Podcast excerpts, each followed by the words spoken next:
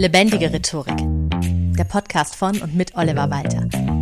Jeden Montagmorgen eine neue Folge mit Tipps, Tools und Talk zum Thema Rhetorik und Kommunikation. Aktuell ist ja immer noch Krieg in der Ukraine und Russland hat vor kurzem es verboten, das Ganze Krieg zu nennen. Für Putin ist das eine militärische Spezialoperation. Warum tut er das? Warum ist es ihm so wichtig, dass man das so nennt und nicht Krieg? Ist doch eigentlich nur ein anderes Wort dafür, oder? Äh, nein. Ist es eben nicht. Und weil das ein sehr spannendes Thema ist, heute eine Folge zum Thema Sprache und Wirklichkeit. Sprache bildet Wirklichkeit ab. Aber Sprache erschafft auch Wirklichkeit. Weil unsere Wahrnehmung in Begriffen und Grammatik erfolgt. Wofür wir keine Begriffe haben, das existiert nicht oder zumindest eben nicht so deutlich. Nimm das Beispiel Mobbing. Früher gab es diesen Begriff nicht. Erst recht nicht als Begriff für eine strafbare und moralisch verwerfliche Handlung. Man hat andere gepiesackt oder einfach schlecht behandelt oder sogar nur aufgezogen. Aber spätestens letzterer Begriff ist schon sehr verharmlosend. Das Phänomen brauchte erst einen Namen, eben Mobbing, um in der breiten Öffentlichkeit anzukommen und Beachtung zu finden als reales Problem. Aha, Mobbing, alles klar. Weiß ich zumindest mal so grob, worum es geht. Und dass das nicht in Ordnung ist. Es brauchte dafür aber erst einen Begriff. Burnout wäre so ein anderes Beispiel. Viele wussten nicht, dass sie Burnout haben, bevor es den Begriff gab. Dann plötzlich wurde es den Leuten bewusst, kann aber natürlich in wenigen Einzelfällen auch dazu führen, dass Menschen im Stile von Hypochondern Burnout fühlen, obwohl es das objektiv gar nicht ist. Und deutlicher wird dieses letzte Phänomen bei der sogenannten Anatidephobie. Es gibt ja ganz viele verschiedene Phobien und Anatidephobie ist tatsächlich die Angst davor, von einer Ente beobachtet zu werden. Diese sehr skurrile Phobie wurde bekannt durch den Comiczeichner Gary Larson, der sich das in einem seiner Comics äh, da ausgedacht hat oder zumindest verwendet hat.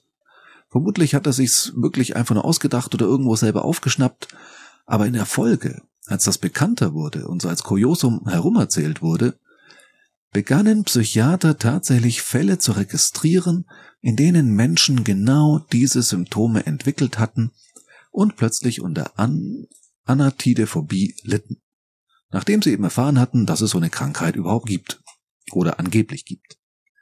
Aber dieser sprachliche Filter ist nur einer von drei Filtern, die unsere Wirklichkeit für uns strukturieren, und gehen wir das mal der Reihe nach durch. Zuerst mal ist da der biologische Filter, würde ich es mal nennen. Also wir Menschen nehmen die Welt auf menschliche Weise wahr. Durch unsere fünf Sinne. Hätten wir nur zwei Sinne, wäre die Welt eine ganz andere. Oder hätten wir ein Facettenauge wie die Fliegen, wäre unsere visuelle Wahrnehmung ganz anders. Auch ob die Augen wie bei uns eben nebeneinander angeordnet sind oder wie bei Pferden oder Hasen eins auf jeder Seite des Kopfes, das macht auch schon einen großen Unterschied, wie man die Welt genau sieht.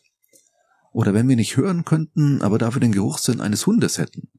Oder hören könnten, aber eben wie Fledermäuse, die via Schall navigieren. Es ist ja evolutionär gesehen eine Laune der Natur, dass wir die Welt genau durch fünf Sinne wahrnehmen, genau durch die fünf, die wir halt haben. Aber so müsste nicht zwingend sein. Aber auf dieser biologischen Ebene sind alle Menschen gleich. Also von individuellen Einschränkungen wie jetzt Blindheit, Kurzsichtigkeit, Taubheit oder Einschränkungen beim Geruchs- oder Geschmackssinn, wie es ja viele aktuell bei einer Corona-Erkrankung erleben, mal ganz abgesehen. Unterhalb diesem biologischen Filter kommt der kulturelle und damit auch sprachliche Filter. Genau den wollen wir uns, da das ja ein Rhetorik-Podcast ist, gleich noch ausführlicher anschauen. Als feinsten Filter drunter gibt's dann noch den, ich nenne es mal, individuellen Filter. Also dein Charakter, deine bisherigen Erlebnisse und Prägungen, die Überzeugungen und Glaubenssätze, die du entweder gelernt oder, naja, vielleicht auch eingetrichtert bekommen hast, entscheiden darüber, wie du die Welt wahrnimmst. Das nennt man auch selektive Wahrnehmung. Wenn du zum Beispiel wie in Russland überall in der gleichgeschalteten Staatspresse nur entsprechende Geschichten von Putin hörst, Glaubst du vielleicht, wie viele Russen dort wirklich, dass dieser Krieg, oh Entschuldigung, diese Spezialoperation absolut gerechtfertigt ist? Kann man den Menschen dort keinen Vorwurf machen. Und wir Menschen nehmen immer selektiv wahr. Es gibt in der Psychologie die sogenannte Magical Number 7 mit dem Zusatz plus or minus 2. Das bedeutet, du kannst in einem Augenblick nur sieben Dinge gleichzeitig wahrnehmen. Plus minus zwei. Also fünf bis neun Dinge. Je nach Gesamtkomplexität der Situation. Das heißt, von den vielen Terabyte, die in jedem Augenblick auf deine Sinne einstürzen, filterst du unglaublich viel weg. Dein Unbewusstsein entscheidet schon drüber, was unwichtig ist und was nicht. Zum Beispiel, wenn ich dich frage, welche Farbe hatte das Kleid deiner Kollegin am letzten Donnerstag? Dann hast du das Kleid ganz sicher gesehen. Aber wenn du nicht gerade mit dieser Kollegin sehr gut befreundet bist oder jetzt selbst sehr, sehr modebewusst bist, dann wirst du dich nicht nur jetzt nicht erinnern an die Farbe, sondern es nicht mal bewusst wahrgenommen haben. Vielleicht weißt du nicht mal, ob diese Kollegin ein Kleid anhatte und nicht vielleicht doch eher eine Jeans. Und jeder von uns kennt das Phänomen der selektiven Wahrnehmung in die andere Richtung. Als meine Frau und ich versucht haben, schwanger zu werden und es nicht geklappt hat, haben wir überall nur glückliche Eltern mit ihren wundervollen Kindern gesehen. Wenn du Liebeskummer hast, begegnen dir überall nur verliebte Paare, die Händchen halten und so weiter. Und wenn du von deinem alleinerziehenden Elternteil deine ganze Kindheit über immer wieder gehört hast, dass Männer bzw. Frauen, halt das Geschlecht des jeweiligen Ex-Partners, ganz furchtbare Wesen sind, denen nicht zu trauen ist und die dich nur ausnutzen wollen, wirst du mit dieser ganz und gar nicht rosaroten Brille in Anführungszeichen an das Thema Romantik und Beziehung herangehen. Wer du bist oder auch nur für wen du dich hältst, was du über die Welt glaubst und was du bisher erlebt hast, beeinflusst ganz elementar, wie du die Welt wahrnimmst. Was sich dann noch oft wieder in der Sprache äußert. Wer von Kötern spricht, wird mal etwas Negatives mit Hunden erlebt haben oder mit ihnen assoziieren, wodurch auch immer das passiert sein mag welche Begrifflichkeiten jemand zum Beispiel für MigrantInnen, für Menschen anderer sexueller Orientierung und so weiter verwendet, lässt manchmal schon sehr tief blicken auf die Einstellung dieses Menschen. Aber gehen wir von diesen individuellen sprachlichen Filtern zurück zum kulturellen und vor allem dem sprachlichen Filter, der uns ja ganz besonders interessiert. Kennst du den Film Die Götter müssen verrückt sein? Das ist ein ganz großartiger Film, da geht es um ein Volk, äh, die Geschichte erzähle ich jetzt gar nicht weiter, aber dieses Volk zählt folgendermaßen. Die haben nur vier Zahlbegriffe, eins, zwei, drei und mehr als drei. Mehr Zahlen haben die nicht. Reicht für einen kleinen, abseits lebenden Stamm auch vermutlich völlig aus. Heißt aber auch, wenn die jetzt in einen Raum kämen, in dem ich einen Vortrag halte, könnten die gar nicht sagen, ob da zehn, hundert oder tausend Menschen sind, es sind immer mehr als drei. Für was genaueres dazu haben die keinen Begriff und deshalb auch keine Vorstellung vom Unterschied dazwischen. Für die sind das einfach so oder so sehr, sehr viele Menschen. Und ich habe mal die Geschichte von einem indigenen Stamm gehört, die haben dort angeblich nur drei Farbbegriffe. Der eine deckt alle Rottöne, Gelb und Orange und sowas ab. Dann gibt's noch einen Begriff für Blau-Grün und dann noch für braun beziehungsweise dunkel bis hin zu fast schwarz. Ich hoffe, ich gebe das jetzt aus dem Gedächtnis richtig wieder. Theoretisch ist es aber auch egal, es muss ja nicht mal hundertprozentig so stimmen, um das Thema zu verdeutlichen. Es ist klar, dass diese Menschen jetzt da keinen so großen Unterschied kennen bei den Begriffen. Als Kind lernen wir mit Hilfe der Sprache zum Beispiel, was alles blau ist. Und was nicht mehr blau, sondern grün. Oder von mir aus gelb. wenn uns die Begriffe fehlen, wie zum Beispiel Ocker oder Beige, dann können wir Farben auch gar nicht so gut unterscheiden, sondern stellen eher eine Ähnlichkeit in unserem Gehirn her als einen Unterschied. Verheiratete Männer kennen das Phänomen vielleicht noch, bei den Hochzeitsplanungen werden dir plötzlich fünf Servietten vorgelegt, alle sehen gleich aus, und dann wirst du gefragt, welche dir denn besser gefällt? Reinweiß, Schneeweiß, Creme, Champagner oder Elfenbein. Kein Scherz. Für eine Brautmodenverkäuferin zum Beispiel sind das Riesenunterschiede, die sie auch mit bloßem Auge sofort erkennen und vor allem benennen kann.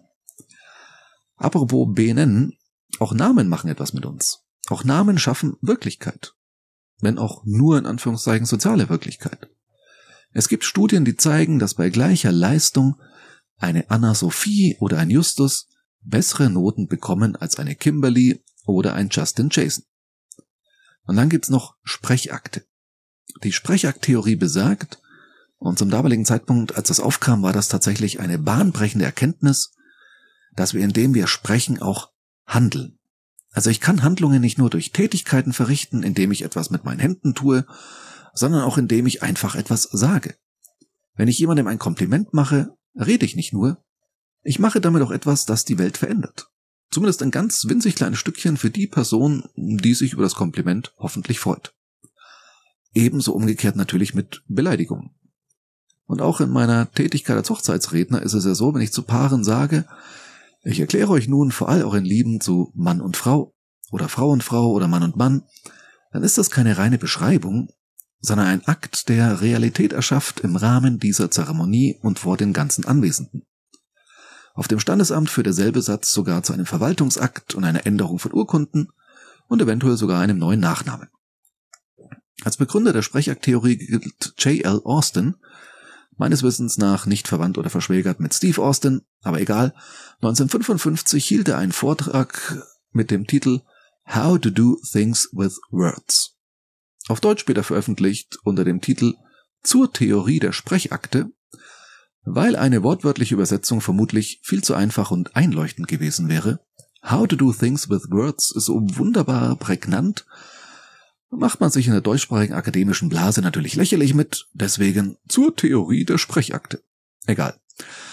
So selbstverständlich das eigentlich ist, ist es uns im Alltag oft gar nicht wirklich bewusst. Jede und jeder weiß, dass es ungesunde Konsequenzen hat, an einen Elektrozaun zu pinkeln. Aber dass Sätze, die man ganz unbedacht ausspricht, während zum Beispiel der oder die Vorgesetzte hinter einem steht, auch Konsequenzen haben können, ist manchmal nicht so klar oder zumindest nicht so bewusst. Das habe ich doch nur so gesagt. Ja, aber sagen ist Handeln, erstaunlich oft. Nicht umsonst sind Beleidigungen und endlich auch Mobbing ein Straftatbestand. Es liegt nicht an dir. Fünf Wörter, die ein Leben komplett auf den Kopf stellen können. Oder genauer zwei Leben. Ich kündige. Oder um endlich mal wieder ein schönes, ein positives Beispiel zu bringen. Ja, ich will. Beim Heiratsantrag. Oder ja, ich nehme die Wahl an. Wie auch immer. Worte können so unglaublich viel bewegen. Uns trösten, uns zum Lachen bringen oder auch zum Weinen. Menschen verbinden und für immer trennen und dann wieder versöhnen. Sprechen ist immer auch zugleich Handeln. Spannenderweise aber eben auch umgekehrt. Jede Handlung, die irgendwie andere Menschen betrifft oder auch nur von anderen wahrgenommen wird, ist auch eine Form von Kommunikation. Dann eben, wenn nichts dazu gesagt wird, nonverbal. Wenn ich beschließe, keine Hose anzuziehen, ist das allein meine Sache. Solange ich nur bei mir zu Hause bin. Zum Beispiel hier in meiner 9 Quadratmeter Bibliothek, in der ich wegen der guten Akustik den Podcast aufnehme. Wenn ich aber in den Supermarkt gehe und keine Hose anhabe, ist das eine Form der Kommunikation. Vielleicht ein Hilfeschrei, vielleicht eine bewusste Provokation, vielleicht ein politisches Statement, wie auch immer, aber es ist Kommunikation. Ich zitiere da immer wieder gern Paul Watzlawick, wir können nicht nicht kommunizieren. Selbst wenn wir gar nichts tun, also sämtliche Handlungen unterlassen, kommunizieren wir damit etwas nach außen. All das funktioniert aber nur, weil wir alle daran teilnehmen und das verstehen. In der Wissenschaft spricht man da gerne von geteilter Intentionalität. Also ein Beispiel aus der Folge damals über Gesten wieder aufzugreifen. Wenn du mit dem Finger irgendwo hin zeigst, muss ich nicht nur sehen, dass du dahin zeigst, ich muss auch verstehen, dass du mir damit etwas zeigen möchtest und ich doch bitte da hinschauen soll. Wenn du jemanden Fußball spielen siehst, weißt du nur, dass dieser Mensch Fußball spielt, weil du weißt, was Fußball ist. Dafür musst du nicht alle Regeln wissen. Erst recht nicht, was genau Abseits ist oder wann sich jetzt genau der VAR im Kölner Keller einschaltet. Ich erkenne auch ein Baseballspiel, ohne die Regeln auch nur annähernd zu verstehen. mit Sprache ist es ähnlich. Ich meine, wir haben uns irgendwann anscheinend im Deutschen darauf geeinigt, zumindest die Jugendlichen, dass Dicker ein Wort ist. Warum auch immer. Aber sowas geht. Ob sinnvoll ist, ist wieder eine ganz andere Frage. Und ob ich jetzt ganz genau weiß, was jemand meint, der mich mit Digger anspricht, spielt auch keine Rolle. Ich weiß, dass es irgendwie eine Beschreibung ist oder irgendwie eine Ansprache an mich. Aber selbst wenn ich gar nichts verstehe, weiß ich immer noch, dass ich nichts verstehe und dass es dabei eigentlich was zu verstehen gibt. Dass Menschen mit anderen Menschen kommunizieren oder es zumindest versuchen. Und ich kann jederzeit eine andere Sprache lernen, und damit auch eine neue Sichtweise auf die Welt. Aber auch innerhalb einer Sprache können Menschen mit ganz unterschiedlichen Lebensentwürfen einen jeweils ganz unterschiedlichen Wortschatz haben. Wie viele gleiche Wörter verwenden wohl ein 85-jähriger biodeutscher Mann, der Zeit seines Lebens Landwirt auf einem kleinen Gehöft irgendwo in Neubrandenburg war, und eine 18-jährige Transperson mit Migrationshintergrund, die gerade Jura in Berlin studiert. Also vom allerbanalsten Grundwortschatz mal abgesehen. Die unterschiedliche Wirklichkeit wird sich immer auch in der Sprache niederschlagen. Sprich mit mir für fünf Minuten und ich weiß schon sehr viel über dich, ohne dass du es mir direkt erzählst. So, du hast vielleicht schon bemerkt, dass diese Folge etwas anders ist als so manche Folgen im Stile von fünf Tipps für Punkt, Punkt, Punkt. Heute ging es mehr so um das allgemeine Verständnis dafür, wie Sprache funktioniert und entsprechend fällt auch die Hausaufgabe der Woche aus. Denk mal drüber nach, inwiefern deine Sprache durch deine Wirklichkeit geprägt ist. Welche Begriffe oder auch Phrasen verwendest du nur, weil du halt genau diesen Beruf hast, den du hast, oder genau in diesem Umfeld lebst, in dem du lebst? Und inwiefern hat deine Sprache schon deine Wirklichkeit geformt? Wenn du Teil meiner Wirklichkeit werden willst, schick mir gern Feedback an feedback at rhetorikpodcast.de. Vielen Dank fürs Zuhören und bis zum nächsten Mal. Das war Lebendige Rhetorik, der Podcast von und mit Oliver Walter. Jeden Montagmorgen eine neue Folge mit Tipps, Tools und Talk zum Thema Rhetorik und Kommunikation. Wenn du Oliver Walter als Experten für lebendige Rhetorik buchen möchtest, schau doch mal auf www.walter-oliver.de.